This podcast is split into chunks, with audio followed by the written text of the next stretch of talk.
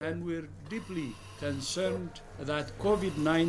Organização Mundial da Saúde declarou nesta quarta-feira que o surto de Covid-19 já pode ser considerado como uma A pandemia. Organização Mundial da Saúde declarou que a evolução do novo coronavírus chegou ao status de A pandemia. Organização Mundial da Saúde classificou o novo coronavírus como uma A pandemia Organização Mundial global. da Saúde declarou agora há pouco o estado de pandemia sobre a Esta doença. edição com a informação de que o mundo está sob uma pandemia de coronavírus. Informação importante: a OMS acaba de declarar pandemia por causa do coronavírus. olha só, 4.032 mortes, esse é o número exato. E olha, aqui. na Itália, mais de 900 pessoas morreram em um único dia por Covid-19. O Brasil tem mais de 6.800 casos confirmados de coronavírus e 241 mortes. Caso fosse contaminado pelo vírus, não precisaria me preocupar. Nada sentiria ou seria, quando muito, acometido de uma gripezinha ou resfriadinho, como bem disse aquele conhecido médico daquela conhecida televisão.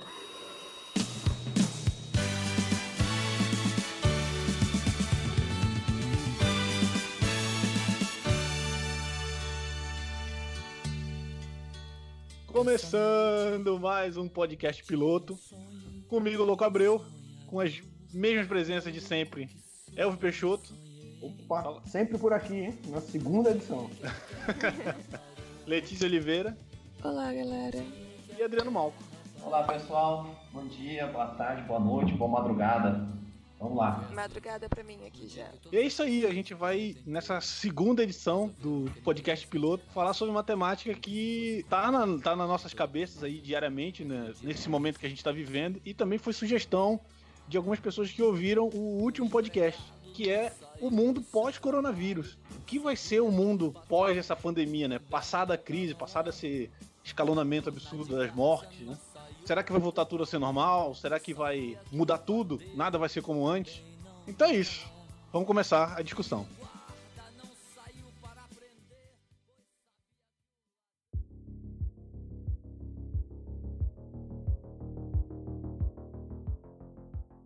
Então vamos lá. Uma maneira acho que mais pragmática de começar esse debate, pelo menos do meu ponto de vista, é já entender que as coisas não vão ser como eram antes, né? Se a gente pegar todo o histórico das outras pandemias, as principais pandemias que houveram na, na, na história, peste negra, gripe espanhola, né, que foram as pandemias que mataram realmente milhões de pessoas, em cada encerramento desses ciclos aí, a humanidade acabou adquirindo novos paradigmas enquanto contexto social, né? As relações sociais, né? Não, com certeza. Acho que, acho que é um- uma pandemia dessas, né? Como, como você tá falando, velho. Não é a primeira, né, que a gente tá vendo. Eu acho que é um, um daqueles grandes eventos que muda rumo da, da sociedade, tá ligado, velho? Tipo, junto com, sei lá, grandes desastres naturais, é, tipo, pra dar um exemplo, sei lá, o Vesúvio, quando enterrou Pompeia ali e, em 79 a.C., tá ligado? As, as guerras, tá ligado? Grandes guerras, grandes campanhas, né? Tipo as cruzadas, a Segunda Guerra, a Primeira Guerra. E eu acho que as pandemias, velho, estão nesse mesmo nível, assim, né? O mundo tava de um jeito, com alguma mudança acontecendo, alguma coisa acontecendo ali, mas, tipo, as pandemias vão e vira tudo de cabeça para baixo. Acho que no nosso caso a gente, a gente pode dizer que seria o século da, dos avanços tecnológicos, mas aí que a pandemia ele meio que teve que acelerar todos esses processos, né? Sim. Esses grandes eventos, eles acabam. A gente acaba tendo senoides, né? É, a gente vai crescendo, evoluindo ou avançando e chega um grande evento desse e coloca um ponto final em determinados aspectos. Como se fosse um, um recomeço após esses. Eu acho que é o contrário, velho. Tipo, a gente vem numa, num, num ritmo, eu vejo dessa forma. A gente vem num ritmo, seja de crescimento ou de queda, que seja. Aí acontece uma parada dessa, tipo uma guerra, e, e a gente não sabe bem o que fazer com as coisas que estão acontecendo ali naquele, naquele momento. Eu, eu enxergo o paralelo que eu traço da situação agora, não com pandemias antigas, mas tipo, eu, eu gosto de pensar, como eu falei, né, nessa questão de, de eventos parecidos, né? E tipo, eu, eu penso na Segunda Guerra. Tipo, o mundo já vinha com um avanço tecnológico acontecendo ali, mas tipo, em 4, 5 anos o mundo deu um, um salto completamente absurdo em tecnologia. A gente chegou, dominou a, a tecnologia nuclear, que já vinha sendo estudada há algum tempo, sendo que a gente não sabia o que fazer com ela. ela vinha sendo desenvolvida. E aí a guerra desencadeou o desenvolvimento muito mais rápido dela. Então, eu, eu, eu, não acho, eu não acho o comparativo com guerra muito análogo, porque a guerra, pelo menos as grandes guerras que a gente teve na, na história da humanidade, elas foram repletas de crimes de guerra, né? Ou seja, de ações altamente questionáveis para chegar no, nesses fins aí que a gente que você tava discutindo, né? Mas o, o, comparativo da, da, das, das outras pandemias é que realmente foram é, quase como fenômenos naturais. Mesmo a questão do Vesúvio que você colocou, né? Parada da natureza que aconteceu e a humanidade não estava preparada. Você vê que na peste negra morreu entre 75 a 200 milhões de pessoas, velho. É gente pra caceta mesmo que morreu. E a gripe espanhola, né, que foi a mais recente antes do coronavírus, que é o que todo mundo fala como exemplo quando vai citar a pandemia. Grande, assim, né? Mais é, foi início do. Gigante, não, mas... Foi início do século XX, né? A gripe espanhola. Sim. Que foi, morreu 50 milhões de pessoas, né? Então é gente pra cacete uhum. que morreu. E aí, uma questão interessante é, é você ver que hoje muitas das práticas que estão sendo aplicadas são heranças da, desses períodos aí, que é o exemplo da quarentena, o exemplo de práticas de asepsia, né? Que cada um desses ciclos não existia e que após eles foram detectando essas necessidades e essas necessidades foram sendo incorporadas no, no dia a dia da sociedade, né? É, mas vale destacar também que o corona, eu acho que eu não sei se a gripe espanhola chegou a ser uma pandemia que chegou em todos os, os continentes, assim, quase que em todos os países, chegou? Eu acredito que sim. No Brasil chegou, com certeza. Chegou, no Brasil chegou. É, é, em momentos diferentes, né? Tipo, não foi como o corona, porque era outra conjuntura mundial, né? Você não tinha a galera viajando. O corona, ele tá num tempo aí que é tudo muito conectado, né? Assim, geograficamente falando. Então, por isso que, sei lá, pra mim é mais esse conceito mesmo de pandemia, né? No final do ano passado, no final do ano passado, eu tava conversando com uns amigos num café tipo isso que a gente tá fazendo aqui, né? Que a gente fazia na PUC. E a gente tava conversando sobre, tipo, o que é que tiraria o mundo dos eixos. Né? Ah, desastre natural, uma terceira guerra mundial, alguma coisa desse tipo. E aí alguém falou, pô, um vírus, sei lá, alguma coisa assim, uma doença. E aí eu, porra, otimista, velho. E sabendo que a gente tem ferramentas para conter esse tipo de coisa, eu falei, bicho, uma dessas, a única coisa dessas aí que não me, que não me assusta no momento, isso no final do ano passado, é uma, o risco de uma pandemia, de uma pandemia assim, de um vírus. Zicou. É um gênio. Logo se vê que é um gênio, né? É, ziquei. Não, mas que é foda? Sabe o que é foda? É porque, tipo, os mecanismos existem. Eles só não foram aplicados, pô. A galera não levou a sério. A China tem vários indícios aí de que, de que ela escondeu muita coisa, que ainda esconde. É. E, e tipo, você fica. A OMS demorou para responder, os países não acreditaram a gente ainda tem resistência né, de, alguns, de alguns países. E aí você vê que, tipo assim, se tivessem agido de, de forma protocolar, talvez, talvez não, com certeza a gente não estaria onde a gente está agora, entendeu? É, e aí era uma coisa que não me se eles agiram ou não de forma protocolar. Atualmente eu tenho visto muito no YouTube, entrevistas aí, recuperando aquelas entrevistas do Bill Gates falando, nossa, lá no, no TED, né? Cinco anos atrás, né? É, falando, não, porque é. eu, se vier uma pandemia a gente não está preparado. Tem uma entrevista do Obama falando isso também, que, ele, que os Estados Unidos tinha, tem que investir, porque ele enxergava que um, um, uma grande problemática que poderia surgir e afetar os americanos era a existência de uma pandemia. Baseado no Obamacare também, né? Exatamente. Uhum. A gente vive numa onda é, de terraplanismo, de questões assim, muito questionáveis e malucas. Pseudociências. Pseudo pensamento, cara. É uma maluquice. E, só que o problema é que pessoas que dialogam com esse tipo de pensamento, de narrativa, começaram a ganhar espaço nas decisões, velho, em posições de poder. E esse pensamento, aos poucos, vai afastando cada vez mais o controle e o, e o governo, né? De tomadas de decisões científicas, né? Ou racionais, por assim dizer, né?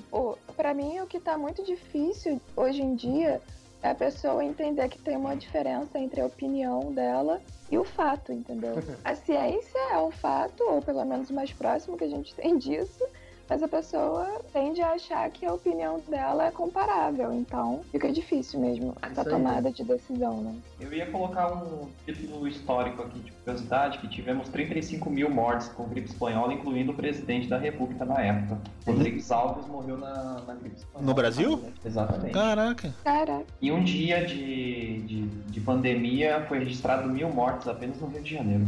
Caraca. Pois é, e, e, veja, mil mortes em 1919 Uhum. E, tipo, deve ter sido subnotificado loucamente isso, porque. É, mil mortes registradas, né? Isso. Eu acho que assim, isso que eu tava falando, desse meu otimismo lá do, do final do ano passado, é, é, uma, é uma parada que, era, que é o que você disse, Letícia. É tipo, os fatos estão aí, os caras têm as, o ferramental científico né, para enxergar. Nunca estivemos melhor, né?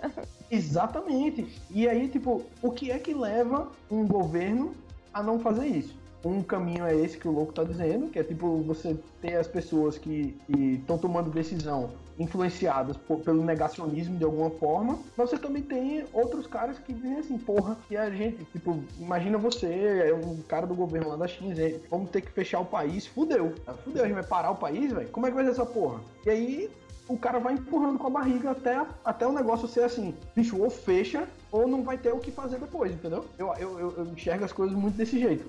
É tipo, chegou aquele ponto de virada. O cara chegou para ele, assim, o, sei lá, o técnico do governo dele falou: Meu irmão, se não fechar agora essa porra, é, não vai ter mais o que salvar depois, não. E aí os caras tomam uma atitude. Prendem o cara. Foi o que aconteceu na Nova Zelândia, né, cara? Na Nova Zelândia os caras fecharam, tá certo? Um país pequeno, população pequena, os caras se fecharam a tal ponto que eles não, não registraram mais novos casos, entendeu? Não. Fica todo mundo em casa, trancou as fronteiras, não sai, é isso aí. É foda, né? É porque é aquela parada, você vai viver com medo ou vai viver numa gaiola, velho. Hum. E aí, como é? Para, para tudo, velho. Para a porra toda. A, a ciência tem que, tem que ajudar num plano, né? Da, da vida continuar. Será que a gente vai querer continuar uma vida todo mundo trancado em casa, velho?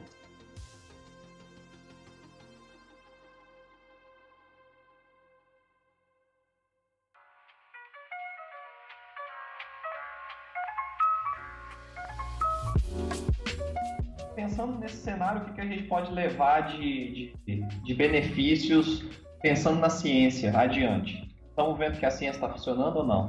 Tá, tá funcionando. Tanto é porque ela já, já tinha eu não sei a palavra certa, mas já tinha. e que a qualquer momento poderia surgir uma doença desse tipo, originária de onde foi originária, ou pelo menos com os mesmos vetores. Isso daí já estava sendo monitorado. Beleza, de certa forma a gente já sabia que existia, já sabia que poderia se espalhar, mas sistemas de saúde, os governos não estavam preparados para isso, entendeu? E aí, como é que vai ser de agora em diante? Os governos eles vão eles vão estar tá pensando, ah, pode ser que aconteça novamente uma pandemia igual aconteceu em 2020. Será que as coisas vão continuar sendo do jeito que são? É, como que vai ser essa preparação para as futuras possíveis pandemias? Não, mas o, o, um dos pontos aí, até da questão da OMS, que a grande maioria dos governos, até os que tinham capacidade de montar algum plano de prevenção, é que, sei lá, você é líder de governo, é líder de uma organização e o seu capital é limitado. E a gente sabe que os governantes têm diversas problemáticas para lidar. Com certeza, se um secretário chega e fala, ó, oh, a gente tem que preparar um plano para pandemia, o cara fala, meu amigo, eu tenho que investir em infraestrutura. Véio em saneamento básico. Não, velho, pior, louco. O cara chega pra você e diz, meu irmão, bota, tranca todo mundo em casa. Não, tô falando antes ainda, tô falando antes. Tem pandemia. Se alguém chega assim, um técnico e fala, ó, Prevenção. pode ser Prevenção. que daqui a 15 anos vem uma pandemia e apresenta todos esses gráficos aí, ó. Vai ter que fechar todo mundo, vai dar essa merda toda. O cara fala, cara, é daqui a 15 anos, velho. Eleição é daqui a dois anos, velho. Ano que vem tem eleição pra prefeito. Meu partido tem que ter. Pô, então tem que investir em coisa que seja palpável, velho. Que eu consiga dialogar com o meu eleitorado. Isso também é uma realidade, né? Não só do Brasil. É triste, mas eu vou ter que concordar, porque é realmente é isso aí mesmo. Os caras não vão investir pesado para conter uma pandemia é, sendo que vão estar interessados apenas no, no curto prazo deles. Pô, vocês viram a Finlândia? Culturalmente, eles têm aquela parada de estocar um monte de coisa. Estoca porque eles se preparam para um monte de catástrofes. E aí, em função dessa, desse aspecto cultural, o coronavírus para eles não foi nada, velho. Porque eles tinham estoque de respirador, estoque de máscara, estoque de tudo que você puder imaginar, velho. Então os caras estavam extremamente preparados. Não necessariamente uma pandemia, mas para tudo. Inclusive, tem um documentário muito bom Into the Unknown, até a eternidade, eu acho, em português. Que é sobre um, local de estocagem de lixo nuclear finlandês, velho. E os caras pensam no impacto desse estoque para mil anos, velho. Tem como o cara pensar nisso, velho. Os caras, eles têm lei pra galera saber que essa porra existe, tá ligado? Então, os caras realmente são, são muito prevenidos, né, velho? O cara tá lá no frio do caralho, ele vai pensar o quê, ó? Tem que ficar pensando essa merda, velho. Porra, mas tem outra coisa também, né, velho? A gente tá falando aí de uma população de 5 milhões de habitantes, velho. Igual a é, Finlândia, 5 milhões de habitantes, a Nova Zelândia tem pouco mais de 4. Isso aí é menor do que a cidade do Rio de Janeiro, velho. É, é isso aí, isso é foda também, né, velho? Junta duas racinhas e dá isso. É, aí os cara, ah, vou estocar comida, estocar respirador, então aí é fácil, né, velho? Mas aí pensa, beleza. Aí o cara não se preveniu.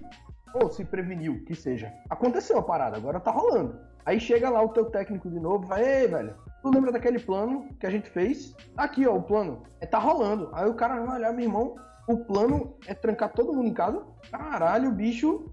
E, e como é que fica? O povo com- vai comprar o quê? E imposto, quando é que entra? Salário, emprego, como é que vai ser essa porra, velho? Tá ligado? Então, tem um priva muito grande, né, de conceitos que dá pra, pra gente analisar, né? O primeiro, até porque a grande discussão do nosso governo né, é a economia, né? Qual o impacto que que a pandemia por si e as decisões que estão sendo tomadas vão ter a curto, médio e longo prazo, né?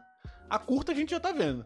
Algumas cidades, por decisões de governantes estaduais, né, fizeram aí um meio que um lockdown, uma, uma restrição, né, de, de movimentação. Conseguiram aí diminuir mais ou menos o número de mortalidade, mas realmente tá quebrando, entre aspas, aí a economia, né? Vou te dar dados aqui, velho. Vou te dar É. dados. O setor de turismo e transportes perdeu 90% da- da renda dele, velho, no último mês. Então, um, um estudo que eu peguei da Cielo, velho, da, da, da maquininha de cartão. E, bicho, o setor de vestuário perdeu 70%, sei lá. Tem setores que quebraram. Quem vai comprar roupa e viajar agora? É isso que você tá comentando no curto prazo, né? No momento.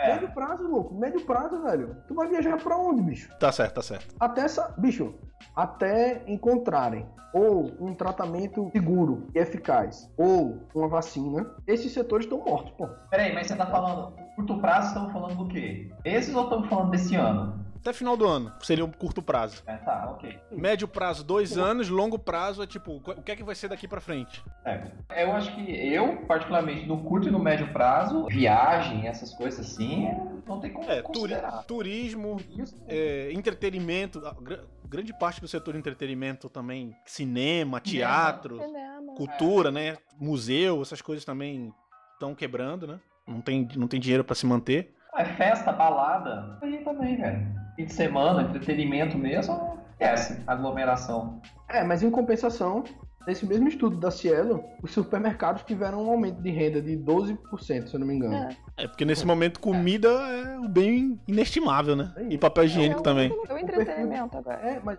o perfil de consumo mudou. Em um mês, as pessoas pararam de comprar roupa e viajar e só estão comprando comida. Então, Exatamente. Olha o impacto disso, tá ligado, velho? Tipo, a, a economia vai ter que se reorganizar e aí é aquela parada. Não, não vai dar pra parar, por exemplo, o campo, porque tem que chegar comida pro povo, mas as outras coisas vão parar, velho.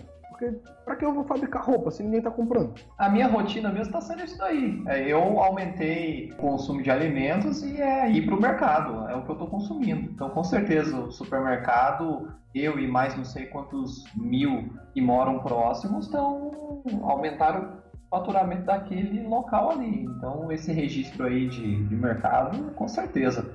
Farmácia também, com certeza, é um dos que está tendo maior, maior crescimento. É até interessante, eu, eu escuto muito as discussões do ponto de vista de investimento, né? Ah, o cara vai investir agora em, em- em produção de álcool gel, o cara vai investir agora em papel higiênico, vai investir em, em bens que as pessoas sabem que são é, importantes numa cadeia natural, né? Mas que agora as pessoas enxergam como ouro, né? Pô, álcool gel, os cara, era, porra, era vendido dois reais e agora você vai no supermercado e compra 15, velho. É. Ó, deixa eu te dar o exemplo do meu pai. Meu pai tem um supermercado. Perguntei pra ele logo no início da pandemia quanto que era o frasco do álcool em gel. E aí era assim, ah, 3, 4 reais, ele vendia com 30% de margem nisso. Aí ele já chegou a comprar agora álcool em gel a 15 reais. Comprar. Ele falou, eu não tô colocando muita margem, porque senão as pessoas entram aqui e ainda reclamam falando que eu tô querendo ganhar dinheiro em cima, então ele só tá repassando, mas tá vindo a 15 reais, velho. Bicho, aqui, aqui em Alagoas o, o Procon tá em cima, velho. Tá meio que tabelado o preço de álcool em gel, velho. Assim, Uhum. não tá tabelado, tabelado, mas tá meio que assim, o, o Procon, se ele achar que tá muito caro, ele vai lá e recolhe os álcool tudinho da, da galera, tá ligado? Bicho, se, se eu não me engano, foi aqui em São Gonçalo, aqui no Rio, que a, a prefeitura, acho que foi a prefeitura, comprou um lote de álcool gel, sei lá, um antisséptico, sei lá, uma merda assim, 100 reais a unidade, velho. Que isso? Meu irmão. Não, aí, aí, tem uma- aí é mutreta, né? Óbvio, óbvio que é mutreta, né? Mas é exatamente, é o ponto que você vê que a, a parada escalonou de tal forma que aí os governos já ab- abrem margem pra processos sem licitação e uma merda dessa acontece, velho. Ah, porra, sim. Isso, meu amigo, o, o Tribunal de Contas vai ter que trabalhar pra caralho quando isso passar, velho. É doido. O que os caras estão gastando de merda é, não tá no gibi, velho. Aqui é uma perspectiva muito diferente, né? Pra mim, pelo menos. Aqui é mais ou menos tudo tabelado. Eu tô na Alemanha, tô na cidade de Dresden, e aqui é mais ou menos tudo tabelado, tanto em farmácia quanto em supermercado, varia pouco o preço de um mesmo produto. E a única coisa que mudou foi a quantidade que você pode comprar. E algumas lojas aqui abriram também e não tem muita promoção das coisas de nada, assim, é tudo tipo uns 10, 15% mais barato, mas também não é nada, em compensação o mercado também não aumentou o preço de nada. O auxílio emergencial aqui saiu de forma emergencial mesmo. e, enfim, é como cada governo pode lidar né, com as coisas.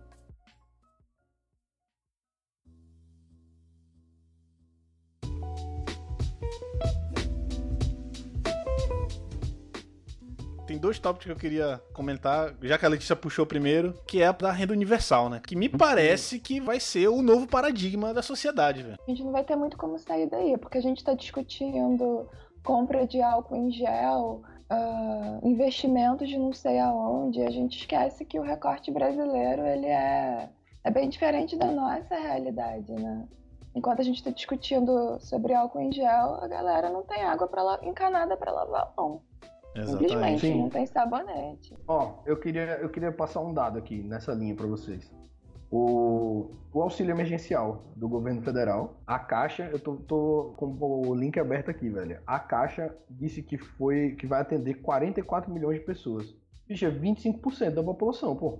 25% da população tá ou sem renda ou com a renda em perigo pra receber esses 600 contos, tá ligado? Tipo, me, me deu uma só. Sim, aí bote, bote na equação que a economia vai mudar, como a gente já discutiu aqui, os setores que aparentemente vão morrer ou que vão ficar muito prejudicados no próximo ano, ou pelo menos dois ou três, ou até que surja cura ou, ou vacina. E aí essa galera vai fazer o quê, velho? Cara, mas você tá olhando para um quarto da população meio que ativa.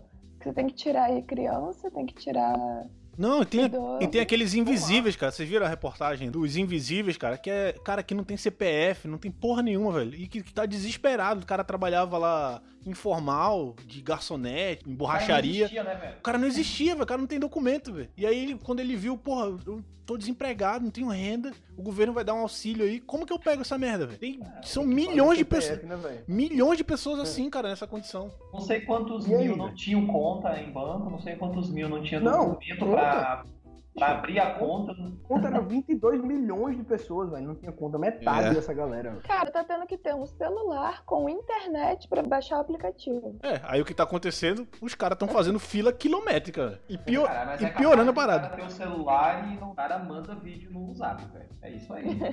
zap zap, hein? Não, mas tipo, pensando pós, né? Pós, pós-corona, o que é que vocês enxergam que vai ser a realidade já a partir do princípio que já teve a primeira, a segunda onda, já tem, sei lá, um tratamento, já tem uma vacina e agora o mundo vai estar se assentando. Cara, é, a, pra mim, uma das principais coisas que eu vi e que eu tinha bastante preconceito antes e que agora se tornou uma solução e eu achei muito bom é a questão do home office, velho. A questão do home office eu tô achando maravilhoso. Não é uma coisa que eu acho que tenha que ser direto, então acho que vai ter uma flexibilização das empresas quanto a isso. Não vai ter mais esse negócio de de segunda a sexta, das 8 às 6 da tarde. As empresas vão começar com a flexibilização do cara trabalhar dois, três dias e poder trabalhar dois, três dias em casa. E eu acho que Ah, velho, é mas eu acho positivo. que você tá falando de um segmento, velho, da sociedade, tá ligado? É o segmento que pode fazer home office, velho. É. Não, exatamente. Pois é. Mas Mas, tipo, esses 44 milhões do benefício, velho, mais a família deles, e essa galera pode fazer home office? não, não. Não, mas digamos que não. metade não possa. E aí, velho? Essa galera, passada a treta, com o mercado mudando, assim, de uma hora pra outra, pô, de uma hora pra outra, tipo, em um ano, a gente provavelmente vai, vai ver aí uma mudança profunda, velho, né, na- no, no sistema econômico da gente. E aí, tipo, será que essa galera vai conseguir se adaptar, velho, a essa mudança? Não. Tipo, Eu já te digo, não vai. É, tipo, Não, não. esses- essa, galera, o cara que é invisível, velho, e que tem o celular pra falar zap, esse cara provavelmente não estudou ou estudou muito pouco. Esse cara consegue se adaptar, velho, a uma mudança dessa. Eu não, eu não vejo como é que como é que a gente não vai ajudar esse cara, velho. Tem que ajudar, tá ligado? Tem que ajudar o cara. velho. Porque o Brasil é tão bizarro que eu não sei dizer. Pra mim é muito claro que a gente vai precisar ter uma renda universal de alguma forma, mas eu não, eu não vejo sendo colocado no Brasil ainda. Pode é como viabilizar isso, né, Porque o Brasil vai sair Rapaz, tem, disso, assim tem como meio de mundo. viabilizar isso, cara. Tem meio de viabilizar Não, isso. eu acho que é super importante, deveria, mas eu não, eu não consigo ver, porque a gente tá numa É, situação muito bizarra. Eu não sei como é que o cara operacionaliza isso, não, velho. Cara, a renda universal que a gente tá falando aqui, velho, é dinheiro pra subsistência das pessoas. Ninguém tá- vai pegar esse dinheiro e investir, cara, ou guardar embaixo do colchão. É dinheiro que você tá, você tá rodando, velho. Você tá rodando essa merda, velho. Existem alguns mecanismos econômicos pra você viabilizar esse tipo de estrutura social. Agora tem que ter vontade, né, de fazer, porque isso aí vai. Eu acho que. Eu gosto da ideia da, da renda universal, acho que ela é- vai ser necessária por algum tempo, com certeza. Mas, bicho, eu não, eu- eu não consigo ver ela funcionando na marra. Porque, tipo, a, a renda universal é um, um princípio um princípio capitalista, né, velho? O, o capitalismo, na utopia, ele vai chegar lá no, na renda básica universal, né? Renda mínima universal. Mas, e aí a gente. A pandemia meio que tá acelerando isso. Mas não é por utopia, é por distopia, velho. É tipo, deu tudo errado mesmo. Não, mas tudo que a gente discutiu no, no último podcast, velho, pra mim, agora, passado aí mais ou menos um mês, pra mim ainda tá mais latente do que nunca, velho. Parece que tudo que a gente discutiu já tá, vai acontecer semana que vem, cara. Exatamente, exatamente, velho. Acho, acho uma solução equilibrada entre dar dinheiro pro cara e fazer dinheiro, porque a economia tem que produzir esse dinheiro, tá ligado? Pra pagar o, dinheiro do cara. E aí, essa é a dificuldade que eu vejo, entendeu, velho? É tipo, eu, eu acho que existe um risco de se os governos não, não se estruturarem bem para operacionalizar essa, essa renda, a gente vai entrar em um período de crise econômica fudido, tá ligado, velho? Fudido, tipo uma hiperinflação fudida, porque teve que fazer dinheiro pra galera não morrer de fome, e aí. Tá, calma. Aí. é aquela parada, é bola de neve. Mas vamos, vamos entrar num outro assunto, né? Que é mais relacionado à economia, que é quem define o que é uma crise. Aí vem outro um tópico que, eu- que eu acho que é relevante, né? Por que a China se tornou o que ela é hoje em dia, né? Porque ela montou um modelo de produção de absolutamente tudo, escravizando a própria população, velho. Então, se você abre mão da sua humanidade em prol de crescimento econômico, você tem esse modelo já, é a China, velho. É, ué. E no futuro pós-corona aí, eu acredito que a China vem perder força totalmente. Não velho. tenha dúvida. Os países, abriram, os países abriram o ouro e, cara, do jeito que tá, não tem como ficar não, velho. Tá dependendo só dos caras lá produzirem as paradas. Tá entendendo? Esse é o ponto. A humanidade chegou durante muito tempo e caiu no, no modelo de negócio da China de traz tudo pra cá. Porque a gente tá escravizando a nossa própria população pra fazer a preço de banana. Uma vez que você possa revisitar esse, esse modelo, trazer. Aí já tô entrando quase no discurso do Trump, né? Trazer esses postos de trabalho nacionalmente, tá desenvolver a indústria. Já, a gente já tá num outro tipo de revolução, né? E o Brasil ainda tem que correr pra desenvolver a indústria, né? Que merda. Mas exi- isso que eu tô falando é que existem mecanismos, cara. Existem mecanismos pra você Não, viabilizar louco, isso. Mas, louco, calma, peraí. de- Deixa eu falar uma parada, velho. Beleza, eu vejo no curto prazo a China perdendo alguma força. Vejo, verdade. Justamente por isso, eu vejo a galera nacionalizando a produção do que der pra produzir internamente. Até porque você, se você produz internamente, você não precisa dividir com a galera. Então, tipo, ninguém vai roubar o seu respirador que tá vindo da China. Ninguém vai roubar o seu lote de máscara que tá vindo da China. Porque você tá produzindo no seu território, você faz o que você quiser com ele. Agora, passada a pandemia, passou um ano, passou dois, a gente tá voltando ao normal, passou três, tá todo mundo voltando ao normal. Aí a China continua escravizando a população dela, velho. Não resolveu isso, não. Mas é que tá, o que é o voltar ao normal? Esse, esse que é o grande ponto. Voltar ao normal vai ser voltar ao que era. Não, desculpa. Não vou dizer voltar ao normal, vou mudar o termo. O mundo é outro, né? É outro mundo. A galera tá produzindo, os países estão produzindo o que eles conseguem produzir pra não ter que depender de outro país na, na hora da emergência ali. Ele que aí, velho, vem a China escravizando 1 bilhão e 400 milhões de pessoas de novo, começa a, vender mais barato. Aí é aquela parada. No início a galera meio resiste. Não, olha a pandemia, tá ligado? Lembra aquela porra. O, o respirador não chegou, tá ligado? Sendo que daqui a passa 10 anos nessa porra, bicho, se os caras continuarem nesse modelo, eles vão inundar o mundo de novo, mano. Eu, eu- eu vejo isso de forma cíclica. Cara, Tá ligado? isso pode. Eu também tô com o Elvio nessa. É o capitalismo chinês, olha só. É. é, vai voltar. Não Mas é que tá, a economia ela é um reflexo subjetivo, né? Porque foda é justamente isso. Quem que disse que o, o álcool gel que custava 4 tem que custar 15 agora? É, é, as coisas. Quem diz. Quem, Demanda e pro- não, mas é que tá aqui. Então, demanda. Quem que di- quem diz que um dólar vale 6 reais, velho? Caralho. velho. Mas exatamente, são, É, con- são conceitos subjetivos, velho. Que a grande maioria das pessoas não entende. Eu mexo um pouquinho com investimento, passei a entender um pouco melhor. E ter uma ojeriza por esse conceito. Mas, obviamente, a gente tem que trabalhar com ele. Mas, uma vez que você entende, cara, você enxerga as cordas da, da marionete, velho. E vê como é que o mundo funciona. Você vê que. É, velho, isso aí, isso aí, isso aí é muito tudo bem, bem. retratado no Sapiens. Pô, é. tudo- Esse livro é muito bom. velho. Isso. O, o Sapiens é excepcional, exatamente. Ele discute muito bem esse tipo de coisa. Mas, mas e aí, velho? Aí, qual é- me, me diz aí, então, Louco, qual é a relação do valor do dinheiro com a, a China não sendo mais central, é, não sendo mais ponto central de produção, velho? Não. Eu, eu, eu não enxergo. Eu, eu, enxergo com, eu enxergo com muita clareza. Pra, pra grande parte da sociedade, principalmente a chamada classe média, até pouco tempo atrás, o, o real ser desvalorizado frente ao dólar era algo absurdo. Não, que isso, não sei o quê. Aí entra novo governo, vai se tomando medidas a fim de se estabilizar a economia. A economia parece se estabilizar, mas aí olha o que acontece, velho. O dólar começa a, a se valorizar cada vez mais frente ao real, velho. E as pessoas não, conversam, não conseguem entender o que está acontecendo, o que está acontecendo. Tá certo que a partir do momento se começou a falar realmente muita merda e aí o barco desandou. E aí desandou, desandou no, no sentido de a, a desvalorização do real começou a ir em passos muito largos em função da- das merdas que estavam sendo faladas. Mas até um certo ponto, elas, elas eram reflexo das medidas econômicas que estavam sendo tomadas. O ponto que tem que ser claro aqui é esses conceitos aqui, que é, por exemplo, que eu, que eu vejo gente falar, que é outra mão, né? O que é que tem a ver o dólar, sei lá, com a minha vida, velho? Eu falo, meu irmão, você pega ônibus, velho. Você come pão, velho. Tudo que você consome, velho, tá lastreado pelo dólar, velho.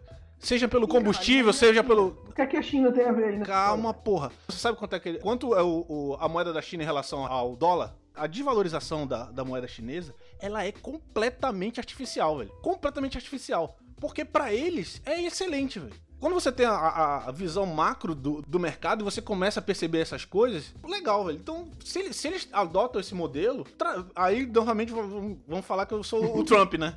Por que não traz essa- esse modelo pro Brasil, velho? Começa um processo de industrialização, velho. Pelo menos pros setores básicos, que o Brasil é um, Sim, é um- você, é tá um país. falando, você tá falando pra, tipo, desvalorizar o real frente ao dólar pra gente viver de exportação. Sim. É isso que você tá falando.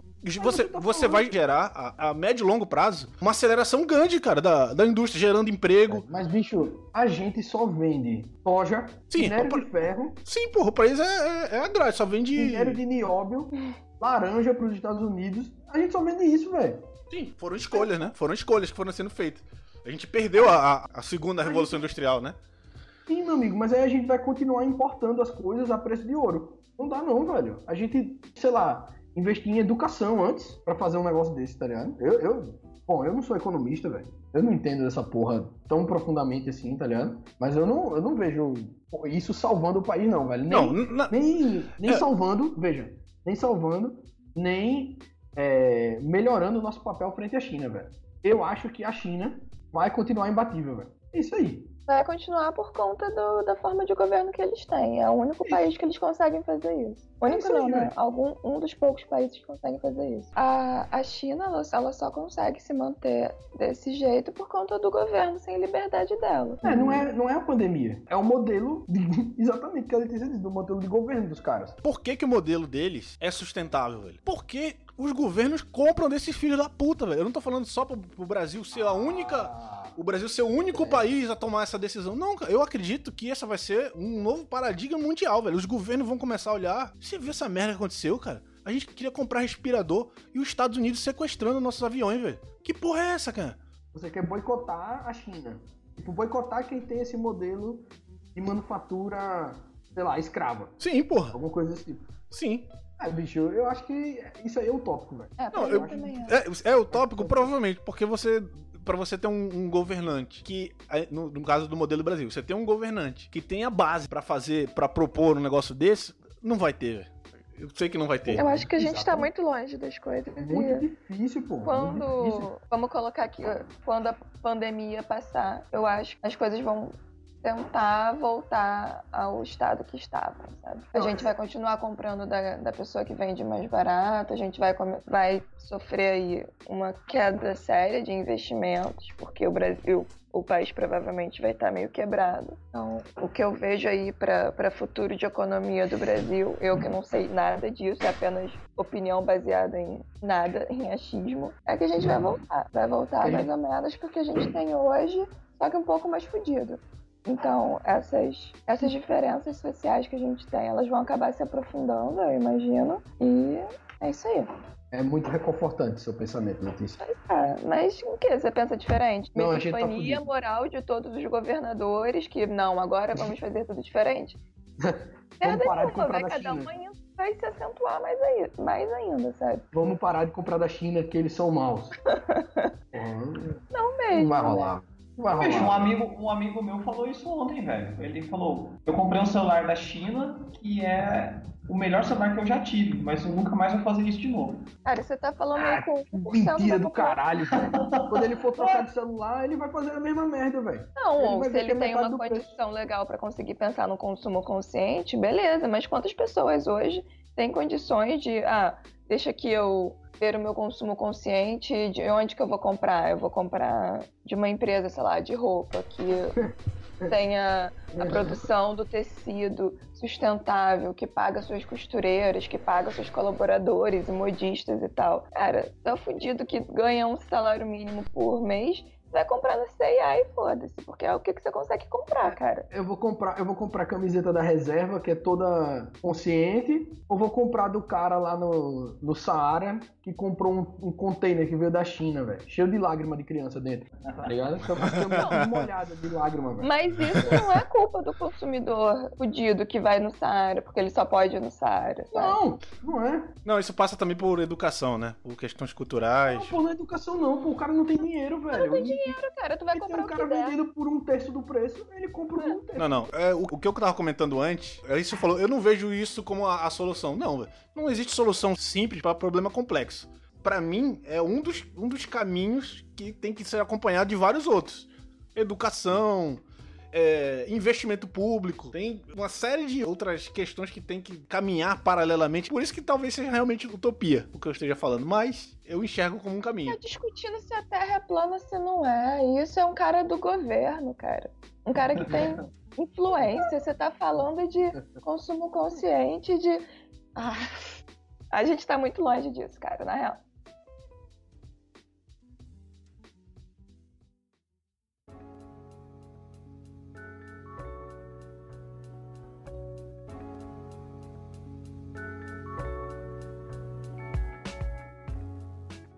Posso puxar uma, uma pergunta então? Puxa aí. Beleza, e o que é que vocês mais sentiram falta ou sentem falta pra gente que tá isolado? Eu sinto falta de sair com os amigos, tá ligado? Visitar minha família, velho. Vê gente, porra. Então, É, pô, quiser tá ligado? gente. É, eu, Eu- sinto falta do barzinho, do restaurante, né? Bicho, Tipo, eu acabei, acabei de passar meu aniversário sozinho em casa, velho. Nossa, vou botar a música do Naruto aqui agora. Quando... Exatamente. Fazer aniversário aqui em casa sozinho, velho. Fazer o quê, velho? Não tem como. Ô Letícia, tem uma parada que pode parecer estranha, velho, mas tipo, eu sinto falta de ir pro trabalho, velho. Pois é, né? De dirigir? Tipo, não, de, De estar com as pessoas do de trabalho. estar no, isso, no local Então- de trabalho, conversando outras coisas, não só o trabalho, tá ligado? Mas tipo, E sim, sim. As relações mesmo, né? É, Então, relação social mesmo, velho. Isso aí. mas ao mesmo tempo, uma saída de casa hoje, que poderia parecer, né, nesse cenário, poderia parecer uma coisa muito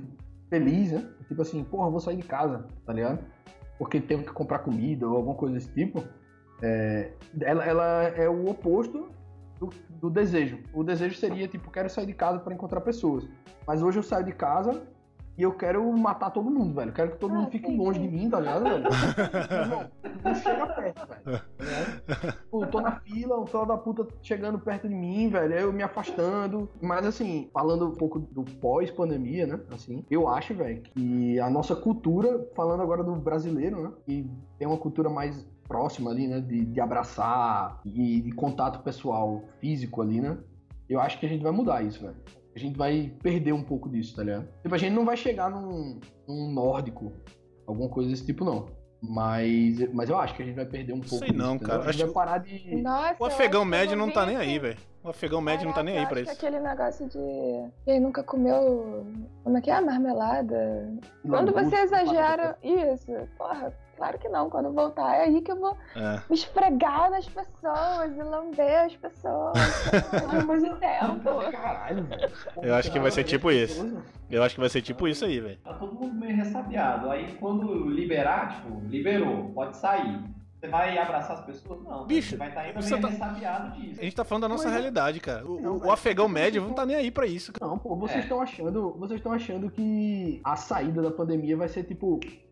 Ó, não tem mais pandemia. Não, vai ser uma parada progressiva, tá ligado? Você vai Sim, levar, sei lá, um Eu, ano. eu tô levando em consideração isso, velho. Eu, eu tô levando em consideração que a gente já tá alguns meses nessa merda, velho. E, a- e o cara acha que botar máscara no queixo tá tudo bem, velho. Mas é, velho. Esse cara provavelmente já pegou, não teve sintoma nenhum e vai passar por essa merda inteira, velho. De boa. E aí quando acabar essa porcaria, pra ele tanto faz quanto tanto fez, velho. Entendeu? A grande Pô, maioria das pessoas é assim, cara. Ah, entendi, velho, entendi. É, aí seguindo nessa linha, É. realmente, seguindo nessa linha aí, não, não vai mudar nada.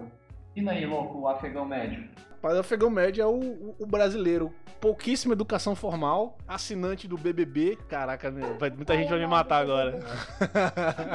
Não fala mal do BBB. Não, mas é, é- Não, falando sério, mas Não, é o pô, cara. afegão médio é o, é o cidadão médio. O cidadão da média de todas as estatísticas. É, é o cara que tem pouca educação formal, ou teve acesso à educação formal, mas não teve um bom proveito dela. É uma pessoa que tem. Ou não teve acesso, ou não aproveitou o acesso que teve à cultura, então tem uma visão muito limitada da, da própria vida dele, do que é viver em sociedade. Então, o afegão médio, ele vive no próprio mundo dele, velho. Então, cara, é- é- esses impactos É, que vão ter a, a, pra gente, pra, pra gente que percebe e, e vê, cara, eu tenho que mudar realmente isso daí. Pô, agora, eu- já que eu tô lavando a mão várias vezes ao dia, diariamente, pô, daqui a dois anos, eu com certeza vou manter esse hábito.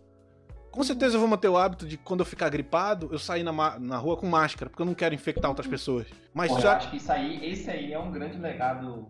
Com certeza, eu tô nessa também. Da...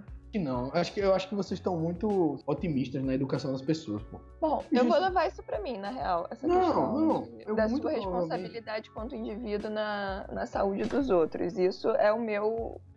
É o meu. Mas, ô Letícia, é porque, pensa assim, sei lá, no Oriente, no Japão e nos, nos países ali do Sudeste Asiático, é, o cara tá gripado, usa máscara, massa. E todo mundo entende que ele tá usando máscara pra proteger os outros. Sim. Aqui no Brasil, passa essa pandemia, aí a galera começa a usar máscara pra proteger os outros. O que é que vai acontecer com esse cara, velho? Aqui, aqui no Brasil. A galera vai, vai ficar olhando pra ele como se ele fosse um bicho, velho. Foda-se, velho. Tá- Foda-se. Toda puta tá doente. Sim, aí as pessoas vão parar de usar essa porra, velho. Que parada. Meu irmão, você, você vive num país, velho, que até. Acho que foi ano passado, ou dois anos atrás, tinha uma moda de colocar aparelho no dente, velho. Que era só ferro, né?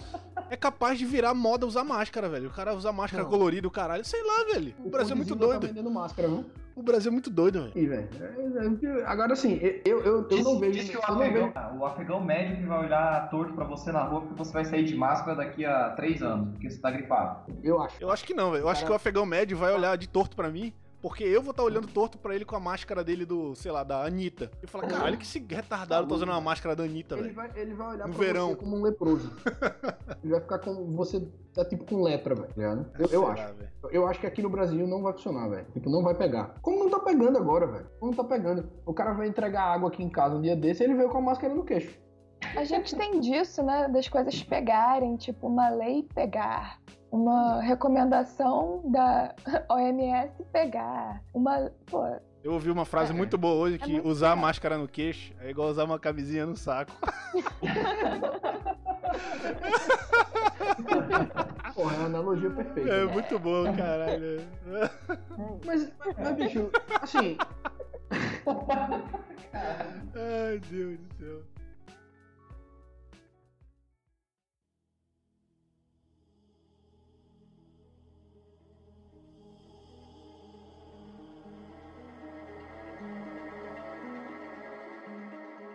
Eu, eu, eu acho que vai ter uma mudança, velho. Eu acho que vai ter uma mudança. E eu, a minha eu- pergunta pra vocês de, do que, que vocês estavam sentindo falta era muito disso mesmo, né? Pra, pra tentar ver algum futuro até do entretenimento, o futuro dos espaços. do O tipo, futuro do entretenimento é Netflix, velho. Netflix, Amazon Prime, É. serviços E, de assim, streaming o que já estavam crescendo. do- Não, mas até de, de espaços sociais mesmo. Não sei, posso estar viajando, mas pode a gente. social, É, mas a gente Porra. pode ter, assim, uns shoppings com, com áreas mais abertas, sabe? Uns espaços, assim, onde você pode ter um, um encontro social com pessoas e tudo mais. Só que ser um pouco mais aberto, ter um pouco mais de, Eu colocaria em xeque o próprio shopping. de ar circulando, entendeu? Alguma Ah, coisa velho, eu acho que vocês. Acho que vocês estão entrando na utopia de novo, velho.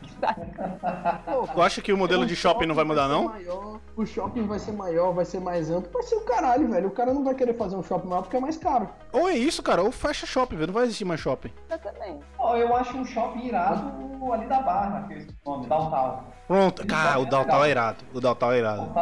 É, mas assim, eu- eu não vejo não, velho, esse, esse impacto bizarro, porque assim, veja, depois da pandemia, né, pensando em depois da pandemia, só eu, eu só vejo três caminhos, velho, de, de saída da pandemia. Achou cura, achou cura, no caso, um tratamento, né, eficaz, achou vacina, ou todo mundo se infectou e a gente se imunizou dessa porra, aceitando um mundo de morte. Em qualquer um desses três casos, a galera tá imunizada, tipo, não tem que se preocupar mais com o corona, né, não tem que se preocupar mais com o Covid, né. É... É ver o Covid-21. Não, mas você, você não acha que o cara que tá querendo abrir um shopping hoje, ele não vai pensar nisso, sabe? De ter um espaço aberto, que, tipo, ele ele, vai, ele vai provavelmente não vai, Ele vai, ele não vai vai precisar pensar. Bicho, cinema, velho. Cinema acabou, cara. Acabou o cinema. Tá morto médio prazo, com certeza, velho. Tá assim. Não, então vai ter uma outra, um outro tipo de cinema, vai ter, sei lá, a volta do drive-in, coisa Talvez, tal- talvez. Caralho. Então é isso que eu tô falando. O shopping acabou? Não, mas vai vir uma outra, um outro tipo de shopping, sabe? Pô, vai acabar o- o cinema? Não, vai ser um outro tipo. Pô, mas o IMAX, cara. Pô, o IMAX é bom demais. cara. Sacanagem. É, sei lá, velho.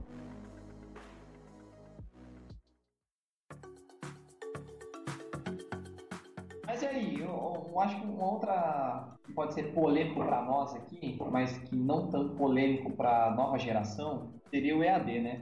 E aí? Mas aí o EAD eu tenho um milhão de coisas pra falar dele.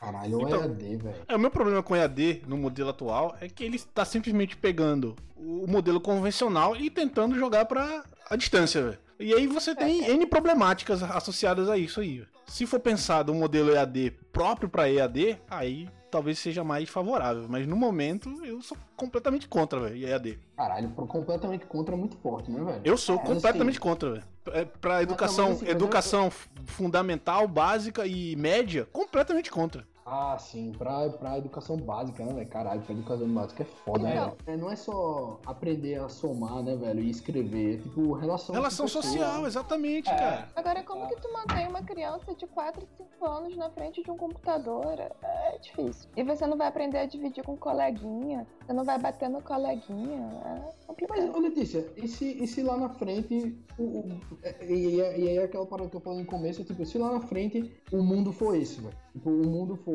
cada um na sua casa. Aí a gente vai criar, sei lá, eu não consigo imaginar criando um filho É, mas é- sem ter mas é- relação com outras crianças. Mas é, o problema é esse, que você tá no. Você tá vivendo no seu paradigma, né? Sim, sim, claro. O se meu- o paradigma for todo mundo em casa. É, se o paradigma mudar, mudou, velho. Acabou. Mundo bosta. É, pois é. Porque como é que você vai fazer home office e cuidar de criança, e cuidar da criação da criança, da educação dela, e ter que, enfim, trabalhar e tudo mais. Enfim, aí você vai. é, mas é que tá, exatamente. Começa a surgir novas, novos paradigmas. Ah, como é que eu vou fazer home office? Os condomínios vão começar a abrir creche, velho, nos condomínios. velho. Sei lá, velho. Vai, vai, vai aparecer nova parada, velho. Creche leva, o- leva o moleque na creche mesmo, é. Porque a questão é do, do convívio social. Você não colocar as crianças todas dentro de uma mesma sala, porque se uma tiver gripada, vai passar a gripe para todas as outras, e a questão da, da pós-pandemia seria isso. Então, entre ter uma creche, onde a creche já existe hoje, a creche no, dentro do teu condomínio, Não vai fazer diferença. Mas a creche dentro do meu condomínio, eu conheço as crianças e eu sei quem passa álcool no filho e quem não passa, velho. E aí? Porra, mas.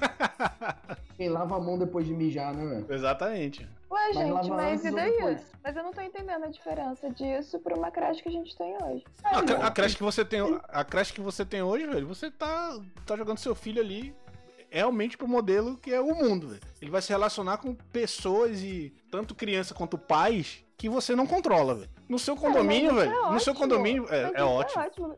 Claro que é. É ótimo, vai criar, um, você vai criar uma criança com pessoas que só vivem a mesma realidade que ela, que só tem a mesma perspectiva que ela. Vai criar um. Não, eu concordo com você. Eu tô concordando com você. Pra mim, por isso que EAD não, não funciona. Agora eu tô falando, se partir pra um modelo onde vai ser home office e não tem como levar, vamos de repente partir pra um modelo desse, velho. Ah, mas tem que ter interação entre crianças. Tá, então vai fazer Não, creches. pô, eu acho que. Não, peraí, eu acho que vocês estão muito pessimistas. Agora eu vou, tentar ser um pouco mais otimista, velho. Acho que assim, passada a pandemia, pô, vai, vai dar pra ir pra escola. Tá ligado? claro que Tipo, vai. não, não vai dar pra ir pra uma turma de 100 alunos, tá ligado? Mas vai dar pra ir pra escola. A gente vai.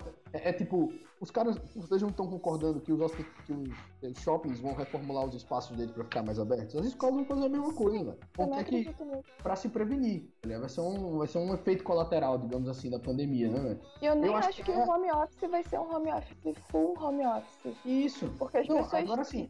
Você tem essa troca entre pessoas. Uhum. Agora, o que é que eu vejo do EAD? Eu vejo que o EAD era assim, era uma tecnologia que estava surgindo, ganhando força. Aqui no Brasil, principalmente, é um país que usa muito, por ser muito grande. É, é, Mas assim, a pandemia obrigou a tecnologia a ser, a avançar a níveis que ela não estava preparada para avançar, no meu ver. E aí, Fazendo um uma pouco- analogia lá com a, com a corrida nuclear da Segunda Guerra Mundial. Pronto, uma, tecnologia que, uma tecnologia que foi catalisada pelo evento. Exatamente. E aí, tipo, tem, tem universidades já dando aula totalmente por EAD, porque para não parar o semestre, para não perder o semestre dos alunos e tudo mais. Então, assim, parece uma coisa muito benéfica.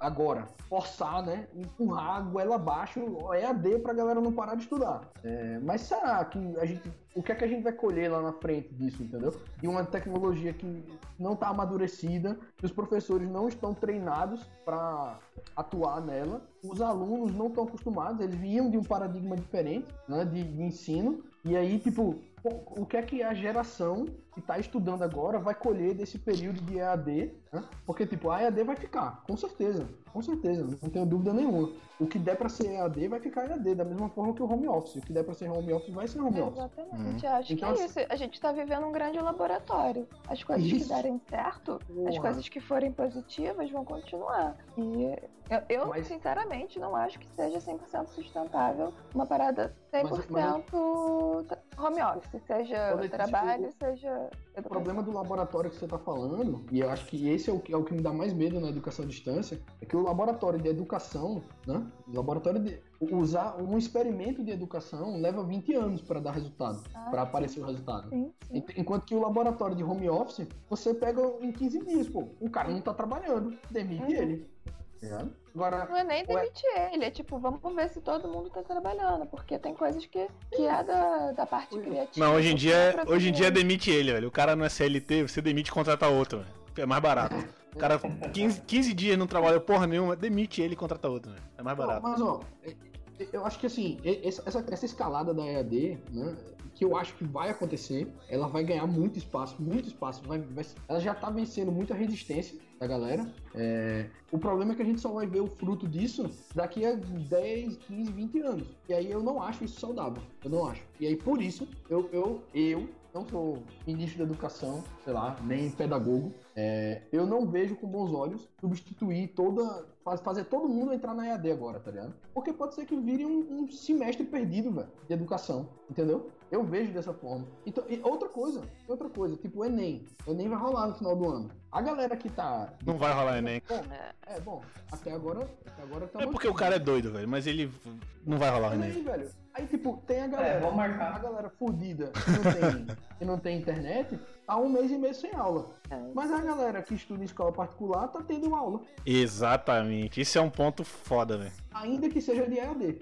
Mas Ainda que eu já seja- falei isso, a gente tá discutindo coisas muito lá na frente com pessoas que não têm água encanada em casa. Você A desigualdade quer é um foda. ambiente, você quer um ambiente saudável pra criança estudar ou pro adolescente estudar pro Enem, falando de internet, e o cara não tem nada disso. O cara divide o cômodo com mais cinco pessoas. Aí nesse cômodo vai ter que ser o pai e a mãe dele trabalhando de home office. Não, mas, o um- ele- mas você tem que ver que a- a- uma problemática aqui pode ser séria. é, vai que esse modelo EAD se prove extremamente eficiente, velho. E você pega alunos que eram medíocres e os caras começam a ter um rendimento bom. Isso vai ter um impacto no Enem, por exemplo, velho. Porque 90% dos caras que fazem EAD vão tirar, vão conseguir ter um bom desempenho no Enem. E a galera que tá lá no ensino público, velho, que em grande parte não tem possibilidade desse tipo de investimento a, a curto, médio prazo, vai estar lá com a metodologia convencional, boa ou não, e como é que ela vai competir com um cara desse? Não vai, velho. Não vai. Mas já não compete. Já não compete agora, já não compete agora.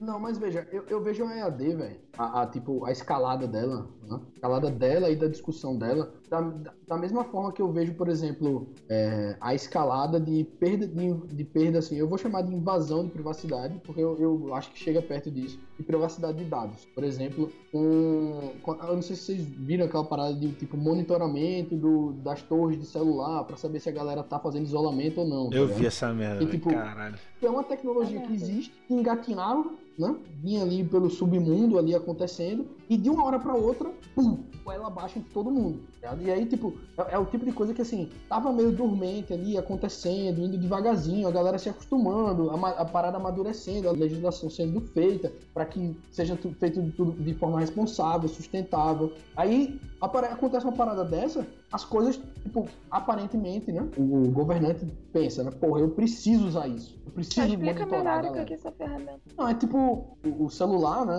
Se comunicam com uma torre, tem várias torres na cidade, várias, várias mesmo, e transmitem o sinal para uma outra torre ou para uma central e distribui a sua voz, né, ou a sua internet para onde ela tem que ir. Se for para outro celular, ela vai achar a torre do outro cara para passar para ele. Então, tipo, a operadora de celular sabe quantos celulares estão ativos naquela torre ali, naquela, na região de alcance daquela torre de celular. Então, com isso, os caras usam essa- esse tipo de informação e outras um pouco mais sofisticadas, com, bom, com Wi-Fi e coisas do tipo, para dizer, olha, tinha uma da tarde tinha mil pessoas na região dessa torre aqui e duas da tarde tinha 500. Então, 500 pessoas se mexeram. Metade da galera tá se movendo, não tá parada dentro de casa. Porque se estivesse dentro de casa, o número de pessoas conectadas àquela torre estaria fixo ou muito próximo de fixo. Então os caras estão usando esse tipo de informação. Sendo que, tipo, esse tipo de informação é, é, um, é uma parada que é necessária para que o celular funcione. E esse dado deveria ser sigiloso. Porque, da mesma forma que a, que a,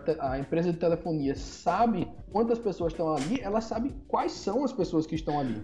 Né? Eu pensei que você tava falando daquele do. Foi da Google, não sei, não sei mais quem, que montou esse sistema e os caras mandavam mensagem. Tipo, você tava numa região onde tinha gente que possivelmente tava infectada, velho. Não, é isso aí mesmo. A Google e a Apple se juntaram para desenvolver essa tecnologia. Essa tecnologia já existia, claro, igual o Elvio falou, mas nesse momento de pandemia eles se juntaram para avançar com ela e através de não só uma torre, mas da triangulação da, da, da posição do celular, eles estão determinando exatamente isso daí, quantas pessoas tinham no determinado ponto e através da posição do GPS e por Bluetooth é, verificar se você esteve próximo de uma pessoa que estava contaminada e de até te enviar um SMS falando, olha só, você em determinado dia, determinado local, esteve próximo de uma pessoa suspeita ou contaminada. Então você precisa ir num posto de saúde fazer é, o seu teste de coronavírus, entendeu? Para esse momento,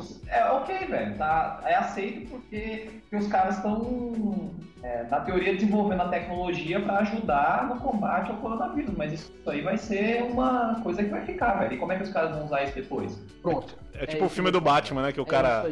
que o Morgan Freeman faz a parada do sonar ali. E aí o Batman vai usar pra parada. O, o Morgan Freeman fala, cara, meu irmão, isso aí é muito antiético, velho. Se você usar essa merda, eu vou sair da empresa, velho. E caralho, é uma loucura muito é foda, exatamente velho. isso, velho. É, é exatamente isso. Exatamente. Cara. É tipo assim, é, tipo, é uma tecnologia que tem que ser discutida. Tipo, ela existe. né? A gente não tem o que fazer. Alguém inventou essa porra. né? E, e aí, tipo, a gente, a gente não tem como fechar o olho ou banir a tecnologia, tá ligado? Ela, ela existe, alguém pensou nela, fudeu. A gente vai ter que se adaptar a ela. Sendo que, tipo, a gente não, tá, não, tá, não vai ter tempo pra se adaptar. É a mesma coisa da educação à distância, tá ligado? Então, tipo, a galera, a galera não tá tendo tempo de, de, de se adaptar e tá sendo empregado do jeito que tá, sem pensar nas consequências, sem fazer estudos, sem... Bom, tudo bem que a EAD já tinha, já vinha sendo feito muito estudo de, EAD, né? Não é tão imaturo assim. Mas esse tipo de, de coisa, pô, a lei de geral de proteção de dados, que ia entrar em, em vigor agora no meio do ano, né? Que era a lei que ia, que é a lei que vai proteger a gente de,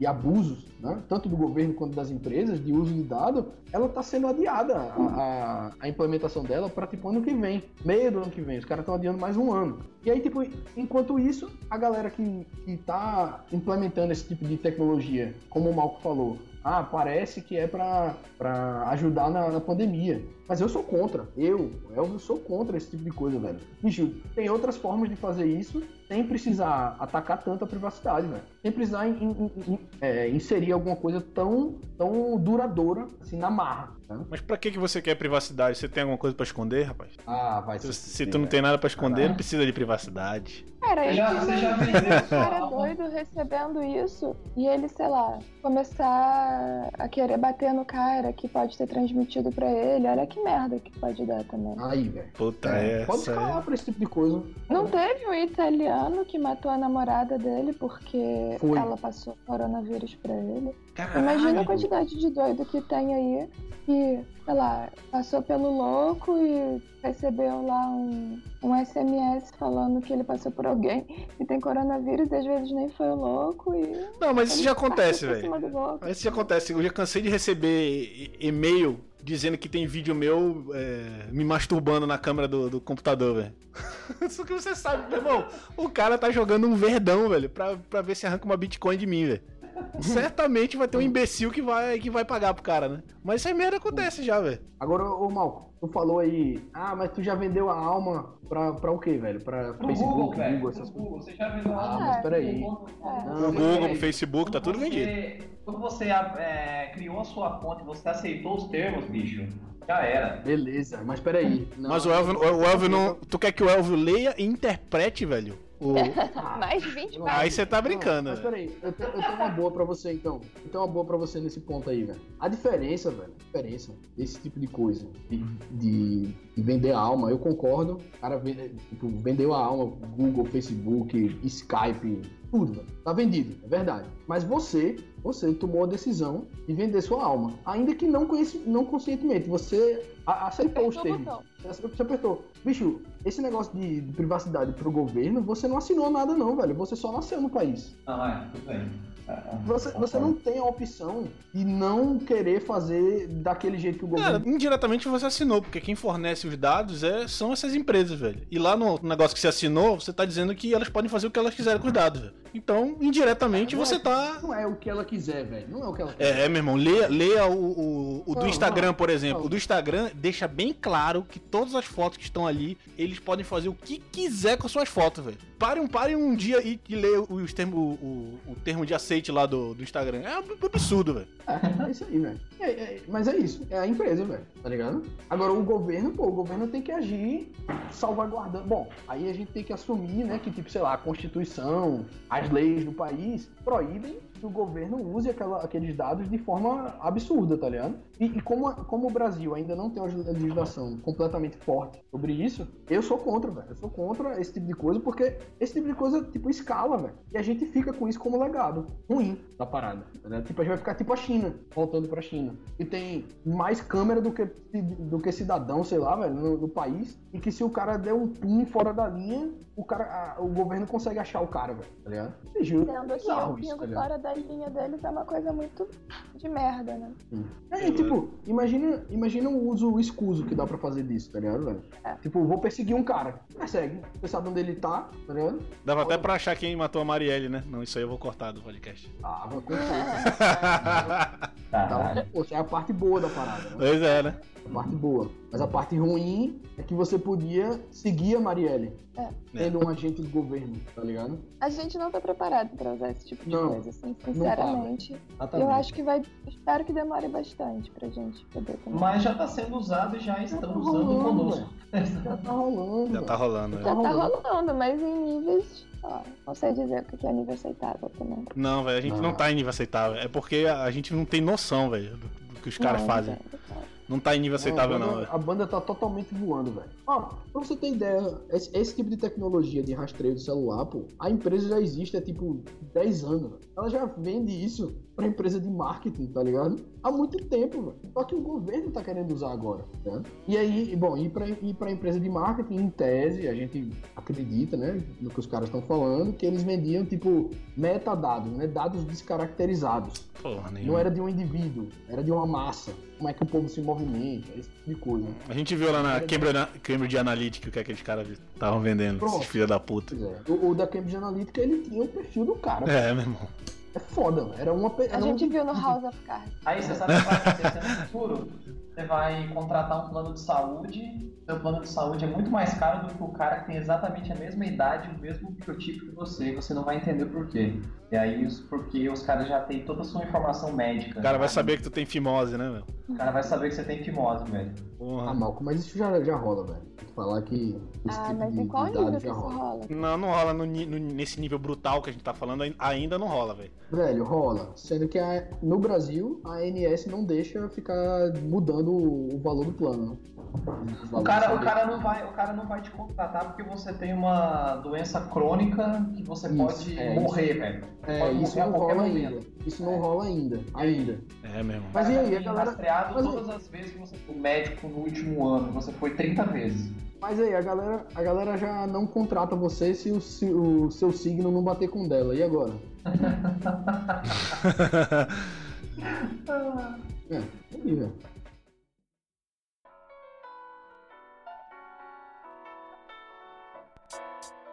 é. Eu acho que a questão do home office é porque eu também sinto falta da questão social, de você bater um papo, de você conversar, de você ter acesso, é, é, ter contato com pessoas. Mas o home office ele acaba sendo uma opção para pela facilidade, né? Então, não que isso seja a regra, mas que se torne uma opção no futuro. Eu acho que eu tinha uma visão muito é, muito ruim do home office. Você fala, ah, não, vou ficar em casa, não vou conseguir produzir, não vou conseguir fazer absolutamente nada, prefiro ir pro trabalho. E mostrou totalmente o contrário. Estou produzindo muito mais em casa do que eu no trabalho. Para mim está sendo algo bom e que, e que se eu tiver oportunidade futura de poder continuar com isso num certo nível, eu com certeza vou aderir. Então acho que das, das coisas que vão ficar aí pós-pandemia, essa seria uma coisa positiva no meu ponto de vista. Mas lógico que para quem pode ter essa, essa condição, né? Porque é uma, uma parcela pequena da população. Mas É, tipo, velho, eu, eu, eu, eu vejo, eu vejo também o home office como uma coisa, uma coisa que vai rolar, velho. Tipo, eu, eu- tive contato recente com uma empresa e decidiu já fechar a sede e botar todo mundo em home office. Os caras falaram, bicho, o primeiro mês de pandemia deu certo, vou ficar pagando aluguel da sala pra quê? Eles fecharam a sala e a empresa agora tá descentralizada. E eles vão ficar desse jeito. É, mas eles têm só um, um dado, né? De um mês. Sim, mas o rendimento não mas funcionou. é, Tipo, é, o dado que precisa é funcionou? Funcionou, velho. Então é, isso. Cara, funcionou, mas vai funcionar se o cara, se, sei lá, metade da empresa começar a ter. Nesse mês a gente teve uma reunião e todo mundo produziu mais do que produziu antes, entendeu? Ah, mas peraí, Malco. Mas aí, lógico, sendo o primeiro mês de home office, sendo uma condição totalmente nova, como que isso vai se dar ao longo do tempo? Não sei, velho. Pois é. Só o primeiro mês. Esse é meu E- ponto. Não, tem outra parada, velho. Tem, tem um. Dando o outro lado da moeda, né? É, eu já tô vendo gente falando em, em tipo esgotamento. O cara não tá sabendo dosar a quantidade de trabalho. Tanto o chefe quanto o cara. Então, tipo, a galera tá, produziu pra caralho, mas aí percebeu, meu irmão, eu só tô trabalhando. Tô trancado. Não, é- Rapaz, eu, eu que já trabalhava em home office, velho, eu trabalho no, no perfil é, 8 horas diária, velho. Eu cumpri minhas 8 É. horas, eu paro, velho. Eu parei, acabou. Você tem, que, você tem que manter a sua rotina de, de outras atividades, outras coisas. Exatamente. Tem Tem hobby, que tem tirar que ficar teu- com a família. Tem que ter tem que tirar o teu tempo de fazer a sua leitura, de fazer a sua atividade física, se for possível, no- durante a quarentena. Você tem outros hobbies, outras coisas pra fazer. é. Nossa, eu tô odiando conversar com vocês. Vocês estão muito equilibrados. Pra mim, cada dia é um dia louco, diferente. Tem dia que eu não faço nada. Tem dia que eu trabalho 12 horas. Tem dia que eu só choro. Tem dia que. Enfim, vocês estão muito equilibrados. Não gostei disso, não. Não, mas, ô, Letícia, mas eu acho que assim, é, um, é, um- é- é mais uma das coisas que pode entrar na lista lá do, de, de coisas que, que vão acontecer rápido demais, tá ligado? Pode tipo, ser. tava todo mundo trabalhando normal, de repente tranca todo mundo em casa, trabalha de casa. Aí o cara, o cara tá acostumado a ir tomar cafezinho, conversar bosta, não pode mais conversar bosta, tomar cafezinho. Caralho, foi desesperador, velho, quando eu fiquei sabendo disso. Não, mas o que, o que a gente tem que analisar, que, acho que até o objetivo, é tentar vislumbrar o futuro, não que, o que a gente acha a partir dos nossos padrões. Porque aí tem o exemplo do, do passado, né? De o cara fala, pô, mas antigamente, quando eu ia de- viajar de avião, tava todo mundo arrumado, podia fumar dentro do avião. Cara, antigamente, agora essa merda não funciona mais, velho. E, e não é mais Eu aceitável o ninguém, velho. Vai, rolar, velho. Vai rolar. Tipo assim. Vai, vai rolar. Não, Mas o home, fala office, aí. o home office vai rolar, bem como as outras coisas que a gente comentou aí, tipo EAD. Tava engatinhando e agora ganhou força porque teve que vir goela abaixo. O home office, idem, é, tinha. Ah, as empresas elas estavam é, pensando em levar em consideração o home office. E agora veio, velho, do dia pra noite, ó, é home office e eu não produzo mais nada. Mas assim, eu, eu acho que, que tipo, tu- tudo isso vai vir com um efeito colateral forte, velho, tá? E o, o do home office é tipo, é a saúde mental da galera, velho, que vai se acabar, velho, tá ligado? Eu acho. Eu acho que vai ter muito mais problema de saúde mental do que já vinha tendo, né? que já era, que, tipo, já era o século da depressão, sei lá, a doença do século, que, era o estresse no século passado, né? É, e, e, tipo, eu acho que essa parada de enfiar todo mundo em casa, home office, EAD, essa porra toda, velho, tá ligado? Vai, vai É, ter um foi, impacto. foi o que eu falei, você imagina. Eu acho que é muito difícil ter al- alguma casa com alguma família que tenha espaço saudável pra todo mundo ter um home office, pra cada filho ter um EAD. Pra No mim, Brasil isso não existe. Não, não. Não é a realidade. Não- não vai Então, por isso que teria que ser alguma coisa super bem dosada, sabe? Se, É, tipo, mas eu vejo- No dia que o eu seu vejo- marido trabalha de home office, você não trabalha. No dia que você trabalha de home office, seu marido não trabalha. Alguma mas aí- mas eu. Mas eu vejo, eu vejo de verdade as profissões migrando para home office, principalmente as profissões administrativas e, e Gente, mas a gente vai que- conseguir tudo isso com um bom diálogo com o nosso patrão. A gente pode relaxar. Vamos marcar. Vai dar certo. É, velho. É isso aí.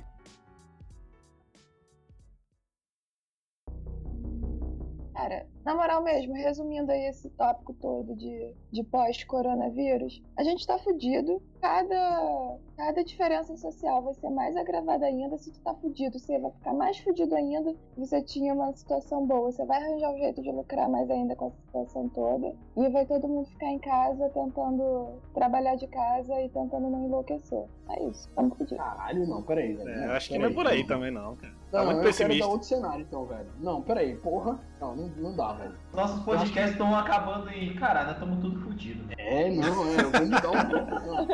É, não, Relação porra. de trabalho tá fudido. Pós-coronavírus tá fudido. É, não, velho, que é isso. Não, eu, eu acho que a gente vai. a gente- o pós-coronavírus, o pós-pandemia, vai ser, vai ser um mundo diferente, velho, do que a gente, do que a gente tá acostumado, com, com paradigmas diferentes. Então, tipo, quem, quem já é adulto é, vai penar para se adaptar a isso, é, vai ter uma dificuldade. Eu acho que um pouco do que a Letícia é, profetizou aí, velho, vai ter um pouco disso, dificuldade, mas, mas assim, a gente vai se adaptar, vai rolar, tá ligado? Tipo, as novas gerações vão vir adaptadas já a isso. E, e assim, é, eu vejo que vai ter algumas mudanças, mas nada, não vai ser nada tão drástico assim, é, do cara dizer, porra, na minha época eu ia pro meu trabalho e, tipo, Tipo, eu tinha que ir até o local do meu trabalho. Acho que isso não- esse tipo de coisa não vai, não vai ser tão, tão pesado assim. Né? Eu ia até o local do meu trabalho dentro de um ônibus lotado de pé. É. Eu acho que. Vocês não acham que, tipo, ah, não, agora não vai ter mais ônibus lotado? Ainda tá tendo com pandemia. É esse o ponto, cara. Claro que vai É ter esse ônibus o ponto. lotado. Então, vai mudar. Mas então, a vida vai continuar, vai continuar, velho, com, com algumas mudanças, umas mais, mais pesadas, outras menos pesadas. É, e, e, Imagina tipo, entrar um nego de máscara dentro do BRT lotado, velho. O cara consegue um lugar pra sentar. não, Consegue velho, nada, caralho, cara. mas é- Consegue nada. Mas isso é, bicho, isso é pós-pandemia, velho. Pós-pandemia quer dizer que a gente. Ou, ó, pós-pandemia, vou repetir: três cenários, vou botar mais um. Ou acharam a cura, ou um tratamento eficaz, acharam vacina e a galera foi vacinada, ou todo mundo pegou e a gente tá, a população tá imune, ou morreu todo mundo. Morreu todo mundo, a gente não tem que se preocupar com porra nenhuma, tá todo mundo morto. Falou o cara que achou que a pandemia não era um grande problema, né? Profeta. Mas nos outros três. Você vai ficar outros três, passou, velho. Ela falou que a pandemia não era um grande problema. Ele falou no início do podcast, velho. Tu não ouviu? Não, eu falei.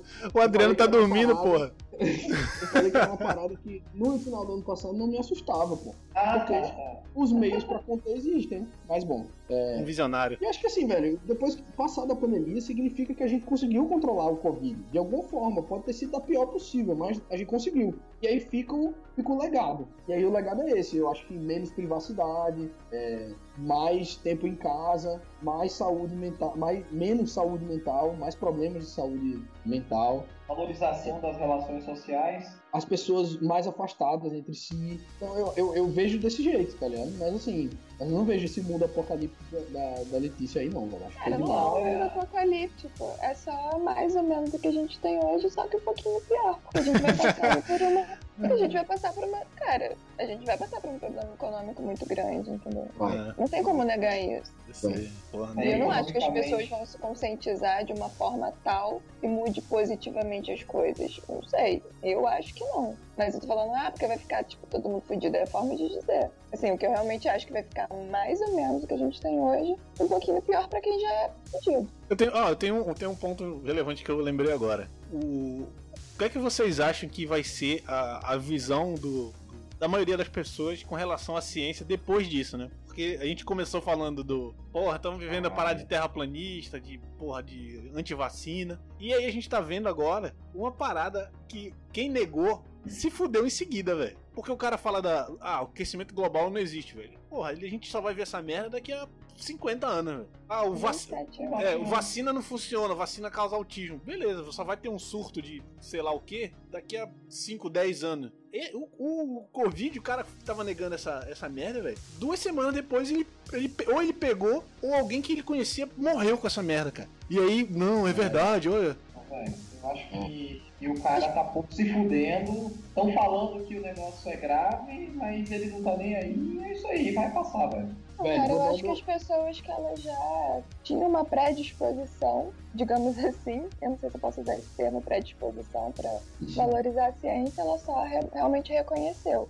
Assim como, é, não é assim como, mas mais ou menos o que acontece com os profissionais que estão atuando, tipo, os médicos, os entregadores, a galera, tipo, ah, todo mundo já sabia que era importante e hoje só valoriza um pouco mais. Deixa eu dar um cenário, porque eu acho que não vai mudar, talvez até piore um pouco o- a galera que é negacionista, velho. É tipo assim, beleza, o cara dizia que não tinha, ele pegou, ficou assintomático e falou, tá vendo aí, não era nada demais. Mas o pior é, tipo, quando começaram as previsões, era tipo, vai morrer 2 milhões de pessoas na Inglaterra. Aí, caralho, vão fechar o país, fecha o país. Aí, ah, mas não fecha tanto assim, aí não fecha tanto. Aí um mês depois, quando devia ter tido um milhão de mortes, só teve 5 mil. Aí os caras falam, tá vendo aí? O cara falou que ia morrer um milhão e só morreu 5 mil. Esse- esses caras não sabem o que estão fazendo não, pô. Isso aí é balela, esses caras são filhos da puta. E que na verdade não deu um milhão porque os caras avisaram lá atrás. Tinha que fazer alguma coisa, tá ligado? É, mas Se não o,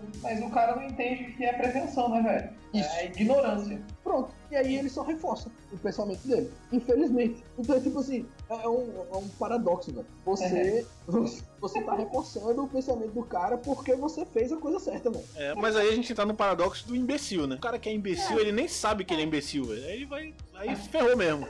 Mas eu tô falando das Eu pessoas. falei que é mais ou menos que as pessoas vão ficar mais ou menos na linha de que elas já estavam predispostas. A pessoa que já era predisposta a, a achar importante e tudo mais vai dar mais uma valorizada. O cara que não achava. É, eu acho, que, eu acho que é por aí. Tem gente que eu conheço que não, também não tem lá aquela grande educação formal, que escuta a ciência como algo quase que alquímico, e que quando se deparou com isso daí, escutou um pouco de discussão a respeito, falou, pô, é interessante, né? A questão da ciência, de tentar trabalhar com os fatos. É, é isso aí, velho. Siga por esse caminho. Tá. Cara, e trazendo pra realidade do Brasil, você não acha que vai ter corte de bolsa quando as coisas apertarem? Claro que vai, já tá Vai. tendo, sabe? Vai, com certeza vai. Tá, então, Então- vamos, vamos então pro considerações finais aí de todo mundo. Então, considerações finais em cima dos tópicos principais. Eu, eu vou começar. Da, da economia. Eu acredito que a gente vai viver uma crise médio e longo prazo. Pode ou não ser agravada em função de impeachment ou ambiente político instável. Vai ser isso. Saúde. Acho que a gente nem acabou nem falando tanto de. A gente falou de renda universal, mas o fato do Brasil ter saúde universal, né, que é o SUS, sem dúvida, foi um dos fatores que não fez a tragédia ficar maior. Então, talvez eu, eu imagine que vá haver um investimento Ainda, né? Ainda, né? Até, o, até a data deste- da gravação desse podcast. Mas eu acredito que vá ter pelo menos um, um- investimento um pouco maior na saúde universal, que é o SUS. E eu, eu acredito que, talvez, esse governo não, né? Mas talvez o- os próximos governos, quem sabe o nosso presidente Luciano Huck, vá pensar em um modelo de renda universal que seja viável, velho, pra é, manter a estrutura da sociedade que, tá, que foi destruída pela pandemia, velho. Uma precarização do trabalho, enfim, tudo isso que a gente já discutiu. Com relação a relações sociais, eu também acho que vai mudar. Não sei se as pessoas vão se relacionar da mesma forma. Eu vou mais na direção da que a Letícia falou, que é quando a, parada começar realmente a se dissolver, talvez as relações de fraternas e familiares fiquem até mais fortes, né? Em função da distância, de estar tá vivendo um momento desse é, que é muito complicado. Eu falo em função até do, do meu filho. Eu vejo a avó dela, é a mãe da Bruna, da minha esposa, tá afastada porque, quer ter contato com o neto que acabou de nascer e, pô, não, não pode, cara. E, pô, é uma merda. Então tenho certeza que a partir do momento que ela puder ter contato, cara, é, é, a, a emoção e o, e o relacionamento que vai ter vai ser muito maior. Pelo menos essa é a minha, é a minha visão. Home office para mim já era uma realidade, então eu acredito que também vai ser uma realidade para quem, para as empresas que têm a possibilidade de trabalhar nessa estrutura, com certeza vão querer adotar porque ela é mais barata e, como o Adriano comentou, aparentemente também é mais produtiva, porque você coloca o profissional para trabalhar dentro de um ambiente onde ele tem controle, onde ele é, tá confortável, onde se ele estiver passando mal ele pode tomar um banho e dar, dar uma descansada, né? pode é, gerenciar o tempo dele ao longo do dia para tentar ser produtivo. Então também acho que o home office vai ser uma nova realidade. Com relação ao EAD, o modelo atual de EAD, se, se a gente estiver falando desse tipo de modelo, modelo atual, é, vislumbrando uma aplicação dele no futuro, eu acho que não vai pegar, principalmente no- no- na questão de educação fundamental, básica e média, porque a gente vê um modelo muito que está sendo utilizado nas universidades é, privadas, né? Tentando ser adaptado para a educação básica, que eu acho que é uma merda. Se for nesse sentido, eu acho que não vai. Se for criado realmente algo específico para essas realidades, talvez vá. A tendência é que isso que aconteça, né? E o impacto das novas tecnologias é basicamente tudo que a gente co- conversou no último podcast. Eu acho que vai ser drasticamente agravado. Eu vejo várias daquelas tecnologias que a gente estava conversando, vislumbrando daqui a 5, 10 anos, já entraram no, no caldeirão. As grandes empresas já estão discutindo, algumas delas já estão aplicando. Então isso também vai gerar o- todos aqueles problemas sociais que a gente discutiu, que, que a gente estava falando que seria médio e longo prazo, vão ser jogados para nossa realidade de maneira mais rápida. E eu realmente não queria dizer que eu enxergo um horizonte positivo, mas infelizmente não.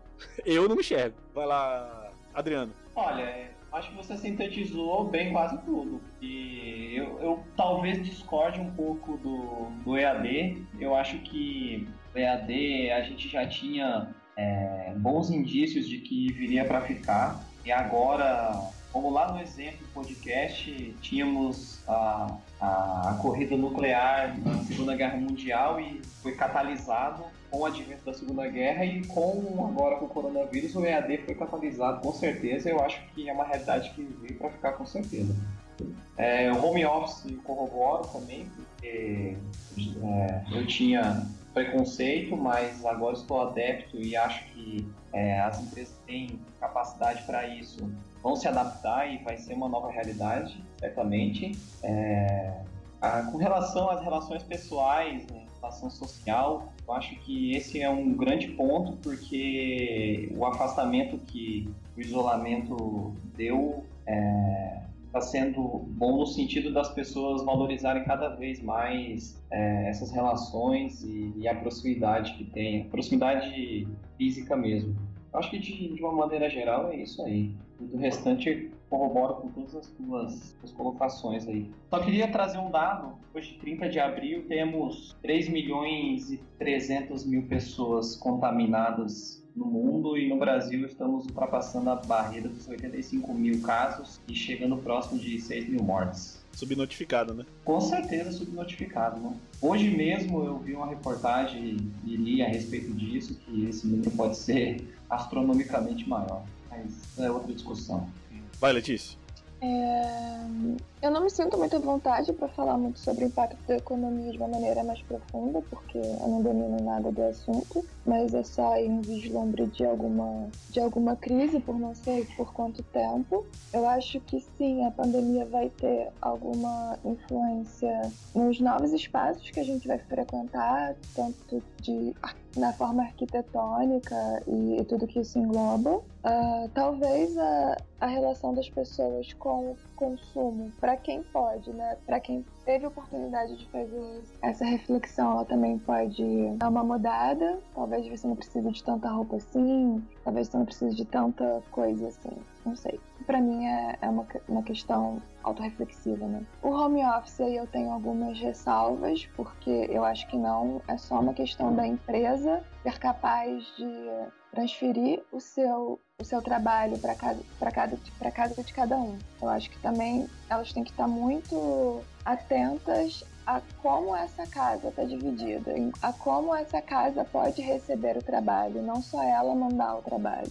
Então, se o primeiro mês ou os primeiros dois meses foi alguma coisa de muita produtividade, eu acho que todo mundo tem que ficar muito atento a custo de que essa produtividade está rolando. Se for uma produtividade que dependia só do cara, só do trabalhador, eu acho positivo. Agora, se tem essa produtividade em detrimento de outras pessoas na família, pode ter aí um, um lado negativo do home office. Então, eu acho uma questão super válida, mas que a gente tem que ter, assim, alguns algumas ressalvas, né? E é basicamente isso. Vocês falaram mais ou menos o que eu acho do, da educação à distância, o que eu acho que é muito complicado para as crianças que estão em fase de desenvolvimento e tudo mais.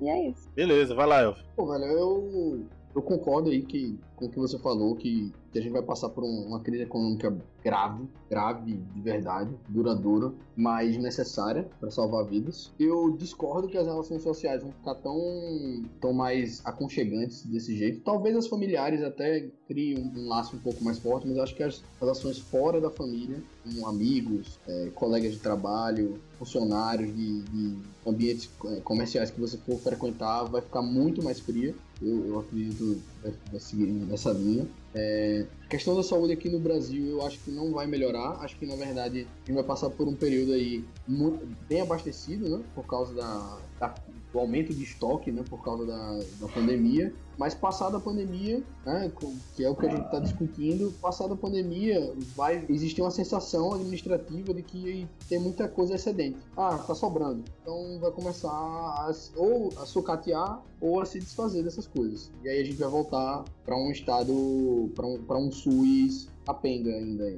ali, na, principalmente na atenção básica. É, a questão do home office, eu concordo com a Letícia, dessa questão de que as, o home office vai virar quase com a regra, mas eu não sei, eu, eu duvido, não sei não, eu duvido que as empresas tenham essa preocupação extremamente necessária que a Letícia cobrou, e se o ambiente é propício e se o cara tem condições de, de ter aquele home office. Acho que é uma das, das coisas que vai ser enfiada goela abaixo da, da população por causa da pandemia. A educação à distância é a mesma coisa, acho que concordo com o que o Louco falou, e que essa questão de, de educação básica, o modelo, o modelo de universidade para educação básica, eu, eu não sou pedagogo, não sou educador, mas eu não vejo isso funcionando. É, a, a, escola presencial ensina muito mais do que só o, o currículo que ela, que ela se propõe a apresentar, pelo, pelo que o Ministério da Educação preconiza. É, e no mais, eu vejo que a gente vai ver muitas tecnologias aí que hoje em dia estão engateando, são coisas muito novas que a população não conhece e talvez continue sem conhecer, mas que vai afetar a vida delas é, fortemente, fortemente de verdade. Assim, quem for trabalhar com tecnologia e, e trabalha com tecnologia tá, vai tá vendo e vai ver com muita força é, isso que eu estou falando de, de, tecnologias, principalmente nessa questão de, de, monitoramento de população. É isso que eu tinha que eu tenho em mente, né? E aí, assim, e no final das contas, é, nesse cenário aí que o Malco pintou, que a gente tem hoje, né, é, a gente tem as pessoas, as pessoas que estão preocupadas né, com a escalada disso. Aqui no Brasil a gente está chegando, está vendo um aumento do, dos casos, né? E mesmo com algumas atitudes que a gente tem fazendo, talvez vem fazendo, talvez não as ideais. É, mas aí, no final das contas, né, toda essa reflexão da gente é, levanta uma pergunta, né, velho? Tipo, é, quem é que tá preocupado com isso, né? Tipo, quem, quem, vai, quem vai levar a gente para algum lugar saudável e tranquilizante é, se e a pergunta que tá na boca dos governantes é quando se fala em mortes das pessoas é e daí?